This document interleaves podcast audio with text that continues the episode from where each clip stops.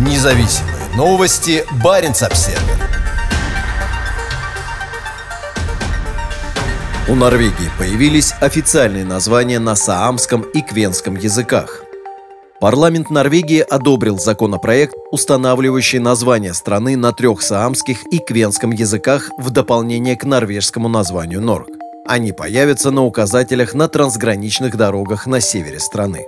На дорогах, ведущих в Норвегию из Швеции, Финляндии и России, появятся новые указатели с названием страны на языках коренного населения страны – саамов. На землях южных Саамов от Энгердаля на юге до приполярных Катфьельдаля и Умбукты скоро появятся указатели с надписями «Норк» и «Нурч». На знаках, расположенных на ведущих из Швеции дорогах через Градис и Бьернфьель, появится слово, обозначающее Норвегию на луле-саамском языке. На шести пограничных дорогах из Финляндии и единственной дороге из России будут размещены знаки с названием Норвегии как на северно-саамском, так и на квенском языках. Когда границы откроются снова, я смогу проехать из Швеции в Трёнделак и увидеть на границе название Норвегии на южно-саамском языке, это станет для меня сильным символом того, что саамский и норвежский являются равными языками, заявила министр регионального развития и цифровизации Линда Хофстад Хелленланд. Символично, что в основе закона, принятого парламентом на этой неделе, лежит предложение правительства, представленное на трех языках – норвежском, северно-саамском и квенском. Это первый случай публикации предложения норвежского правительства на квенском языке. Квенский был признан языком национального меньшинства в 2005 году. Это диалект финского, на котором говорят квены в самой северной части Норвегии.